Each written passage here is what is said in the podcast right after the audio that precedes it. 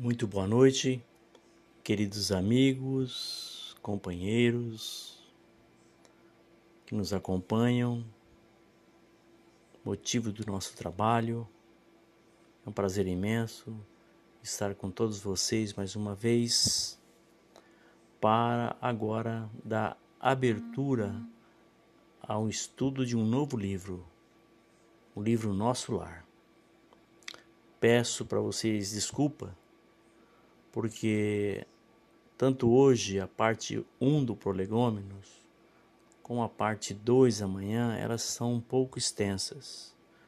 Mas se faz necessário, porque é o resumo da obra toda. Né? Então, é mais complexo, é mais difícil a gente adaptar aquilo que a gente pensa, aquilo que a gente refletiu em tão poucas palavras num livro de mais de 300 páginas. Não é tão extenso assim, mas é extenso em relação aos outros livros. O Prolegômenos são minhas próprias palavras. Foi um seminário que eu fiz há muitos anos atrás. Então nós vamos começar com a parte 1 desse Prolegômenos.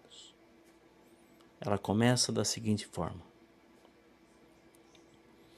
Debruçar novamente sobre as letras da obra Nosso Lar é para nós motivo de alegria, muita honra, mas acima de tudo de gratidão. Faz-se oportuno a manifestação de felicidade diante de tão imenso conteúdo de valor espiritual que outrora olhos indecisos não puderam enxergar, que uma mente vazia negou-se a analisar, e um coração endurecido foi capaz de registrar tão belas emoções. Nosso lar não é apenas um livro ou um, uma das mais importantes obras de divulgação do mundo espiritual, onde milhões de seres se agitam em busca do amor real, mas um imenso celeiro de informações diretamente ligadas ao comportamento humano, tiradas de testemunhos valiosos que a tornam mais significativas em torno de evolução espiritual. As letras que preenchem a tão intensa demanda de André Luiz se transformam em perfeito aparelho espiritual de raio-x, onde seres sinceros encontram à sua disposição oportunidades de se desnudarem diante de si mesmos.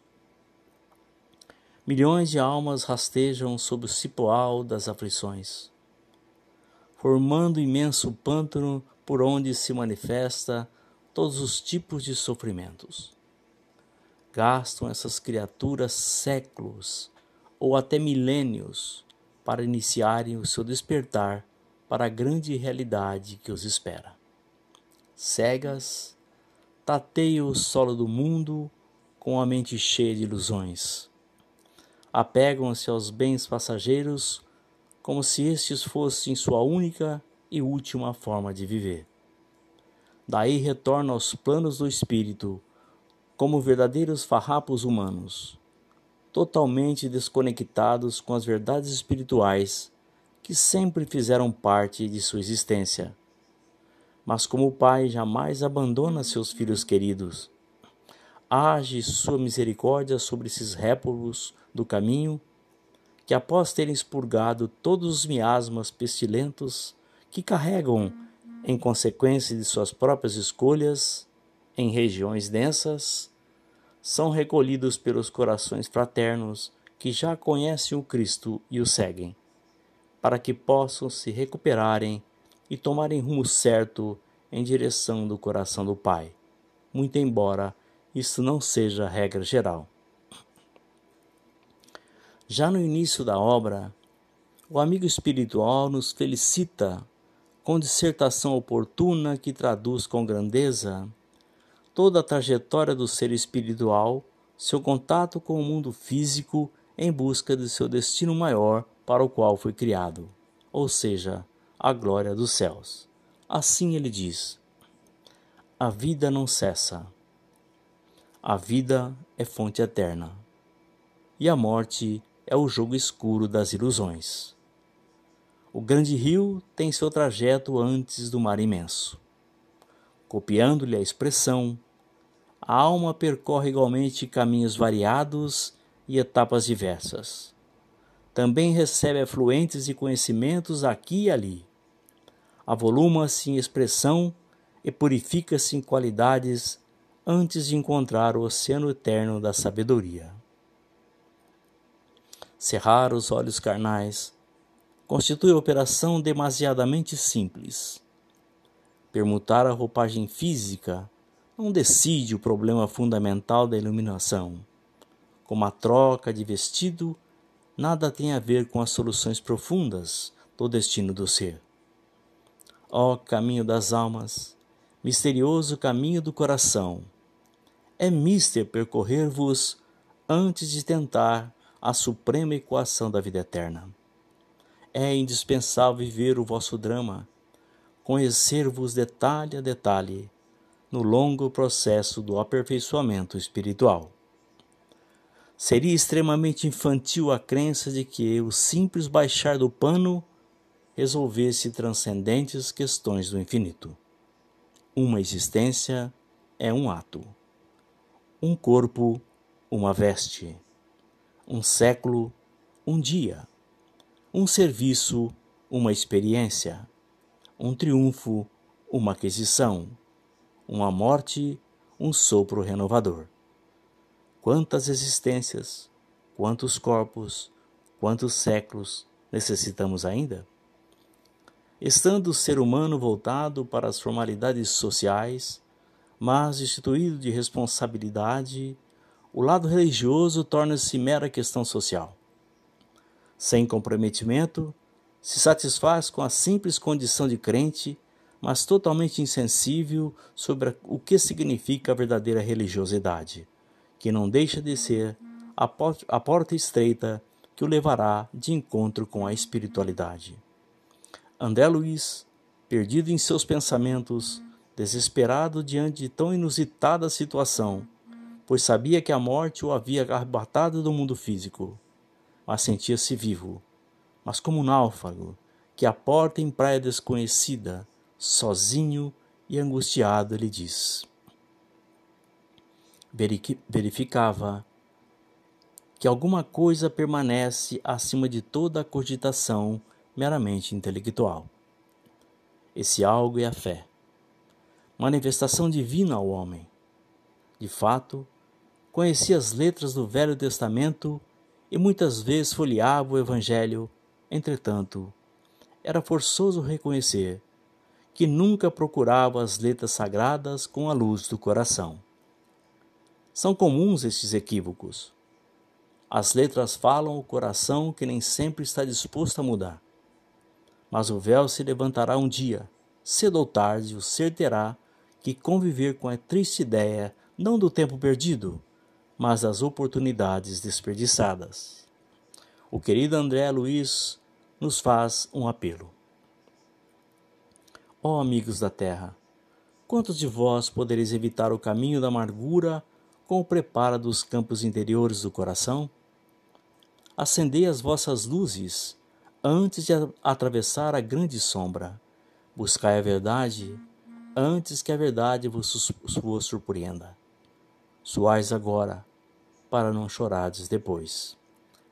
Diz Gesiel de Andrade em seu livro Perispírito que os espíritos disseram a respeito que só entenderemos a complexidade da vida do espírito se forem bem compreendidas as propriedades e características do corpo que o reveste, o perispírito, bem como o papel por ele desempenhado.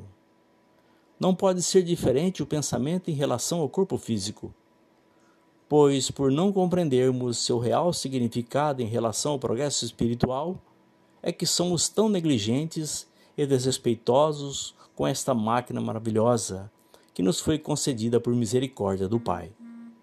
A imprevidência do ser, que se deixa levar por seus vícios e paixões degradantes, somados aos desequilíbrios de ordem moral, acabam por envolver o equipamento físico numa tempestade de agressões que trazem como consequência grave patologias que poderão reduzir o tempo de vida útil. O usurpamento deste sagrado patrimônio biológico por parte do ser lhe será fonte de extremas amarguras. Lágrimas intensas serão vertidas, pois ninguém malbarata as sagradas dádivas da vida sem sofrer as devidas consequências.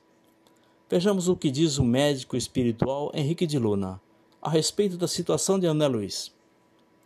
É de lamentar que tenha vindo pelo suicídio. Mesmo com a não concordância de André, ele alude com segurança. O organismo espiritual apresenta em si mesmo a história completa das ações praticadas no mundo. A zona intestinal, a oclusão, deriva de elementos cancerosos e estes, por sua vez, de algumas leviandades do meu irmão no campo da sífilis. Seu fígado foi maltratado pela sua ação própria, e os rins foram esquecidos, com terrível menosprezo às dádivas sagradas. O aparelho gástrico foi destruído à custa dos excessos de alimentos e bebidas alcoólicas, aparentemente sem importância.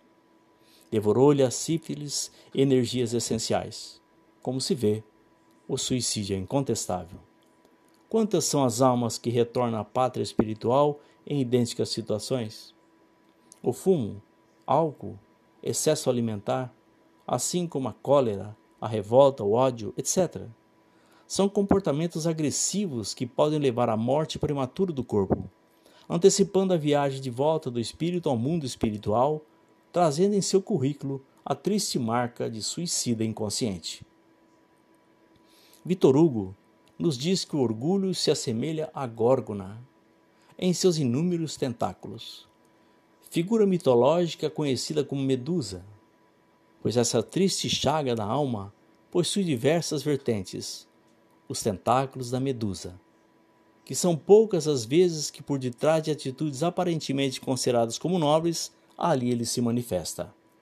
O corpo físico tira a possibilidade dos olhos humanos de identificarem tais comportamentos, o que não ocorre no âmbito espiritual, onde todo tipo de atitudes, sendo boas ou não, são facilmente identificadas pelos desencarnados. É muito triste de nossa parte dar valor excessivo às nossas conquistas e posições sociais que abraçamos na Terra, que denotam todo o nosso envolvimento com a soberba e a vaidade. O homem humilde coloca todas as suas obras nas mãos de Deus e agradece as bênçãos recebidas, enquanto que o homem vaidoso exige tanto aqui como no mundo espiritual certos tratamentos e direitos que não possui. Aqui na Terra, entre os encarnados, essas exigências são consideradas como normais, mas no mundo dos espíritos são vistas com muita compaixão por demonstrarem o tão precário estágio espiritual em que nos encontramos no momento. André Luiz vai ao encontro de Clarencio para buscar trabalho, aparentemente dispondo qualquer tipo de serviço, e ouve a seguinte colocação do amigo espiritual: Já sei, Verbalmente pode qualquer gênero de tarefa, mas no fundo sente falta de seus clientes, do seu gabinete, da paisagem de serviço que o Senhor honrou, honrou sua personalidade na terra. Você foi médico na terra, cercado de todas as facilidades, no capítulo dos estudos. Nunca soube o preço de um livro, porque seus pais generosos lhe custeavam todas as, as despesas. Logo depois de graduado, começou a receber proventos compensadores. Não teve sequer as dificuldades do médico pobre, compelido a mobilizar relações afetivas para fazer clínica.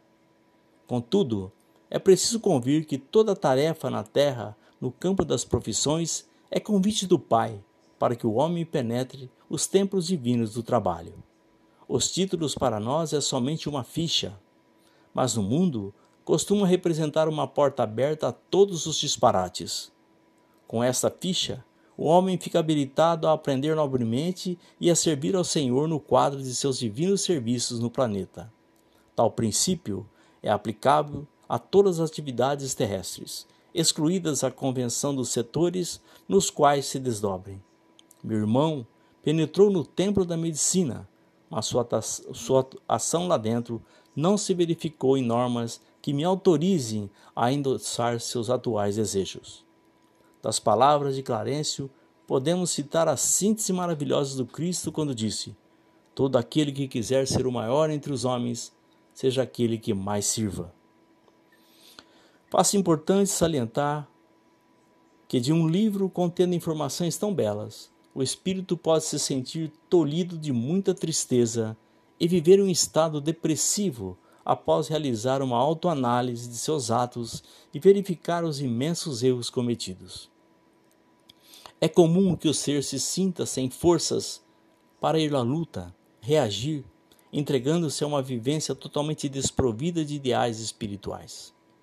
Adotam a postura do deixa para depois buscando acobertar toda a sua ausência de vontade e cumprimento com o seu progresso espiritual.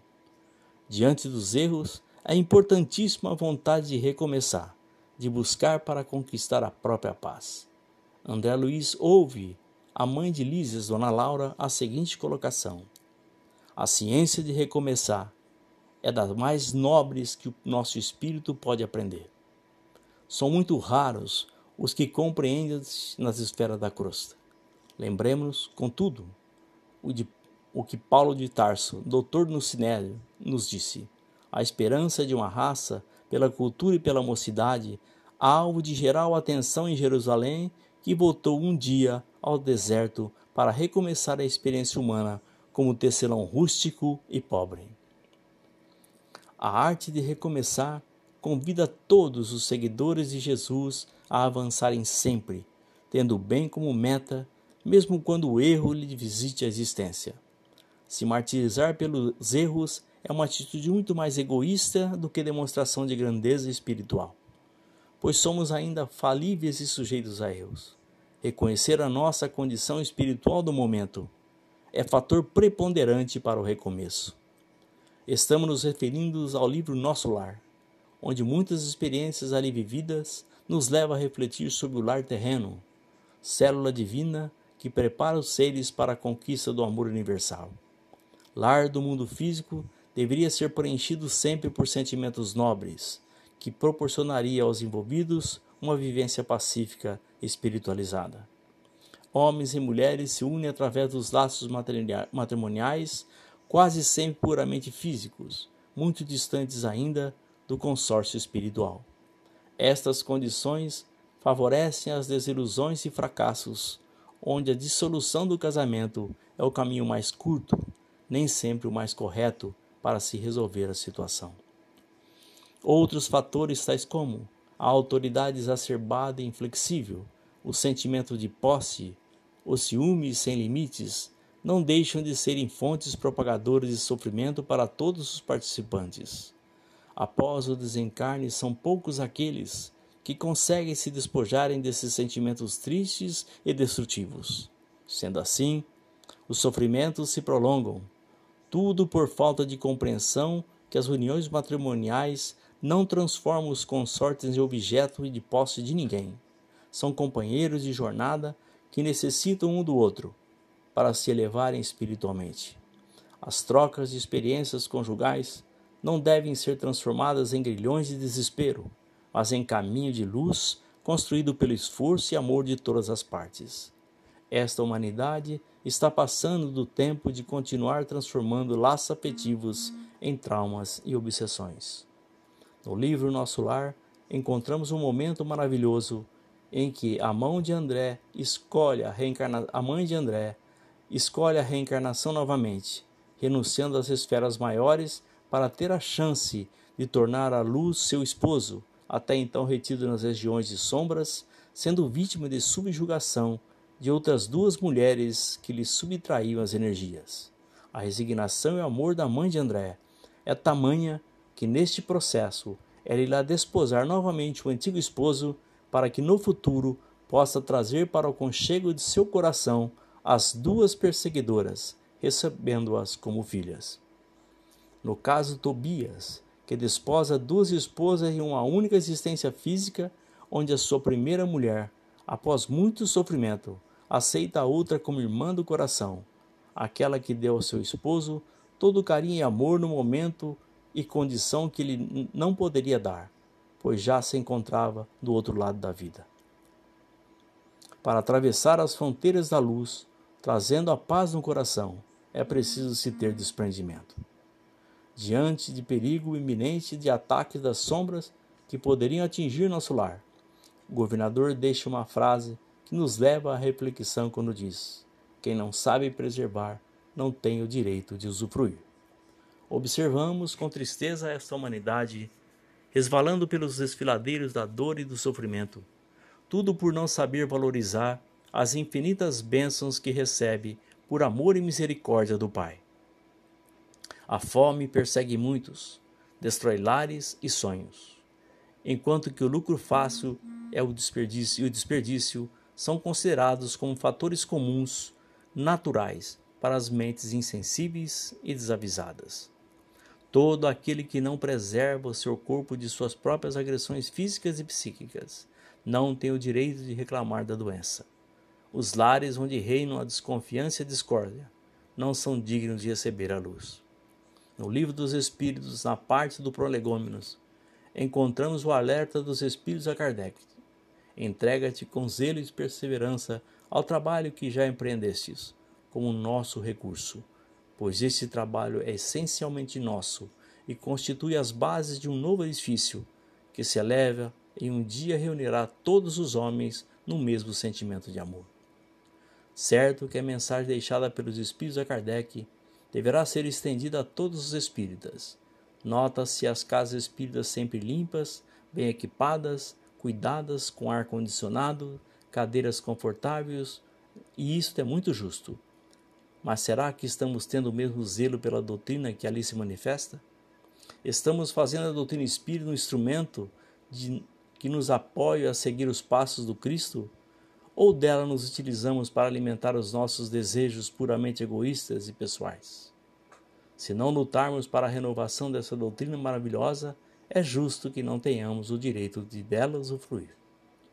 O ministro Benevenuto, sobre isso, faz a seguinte observação: Não basta o homem a inteligência apurada, é-lhe necessário iluminar os raciocínios para a vida eterna. As igrejas são sempre santas e seus fundamentos e o sacerdote será sempre divino, quando cuide essencialmente da verdade de Deus. Mas o sacerdote político jamais atenderá à sede espiritual da civilização.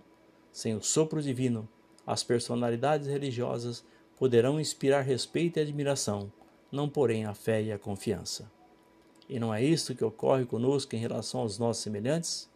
Podemos nos respeitar, e isto ocorre mas não nos, to nos tomam como exemplos de inspiração, de fé e confiança. Beneveduto continua: O Espiritismo é a nossa grande esperança, por todos os títulos. É o consolador da humanidade encarnada, mas a nossa marcha é ainda muito lenta.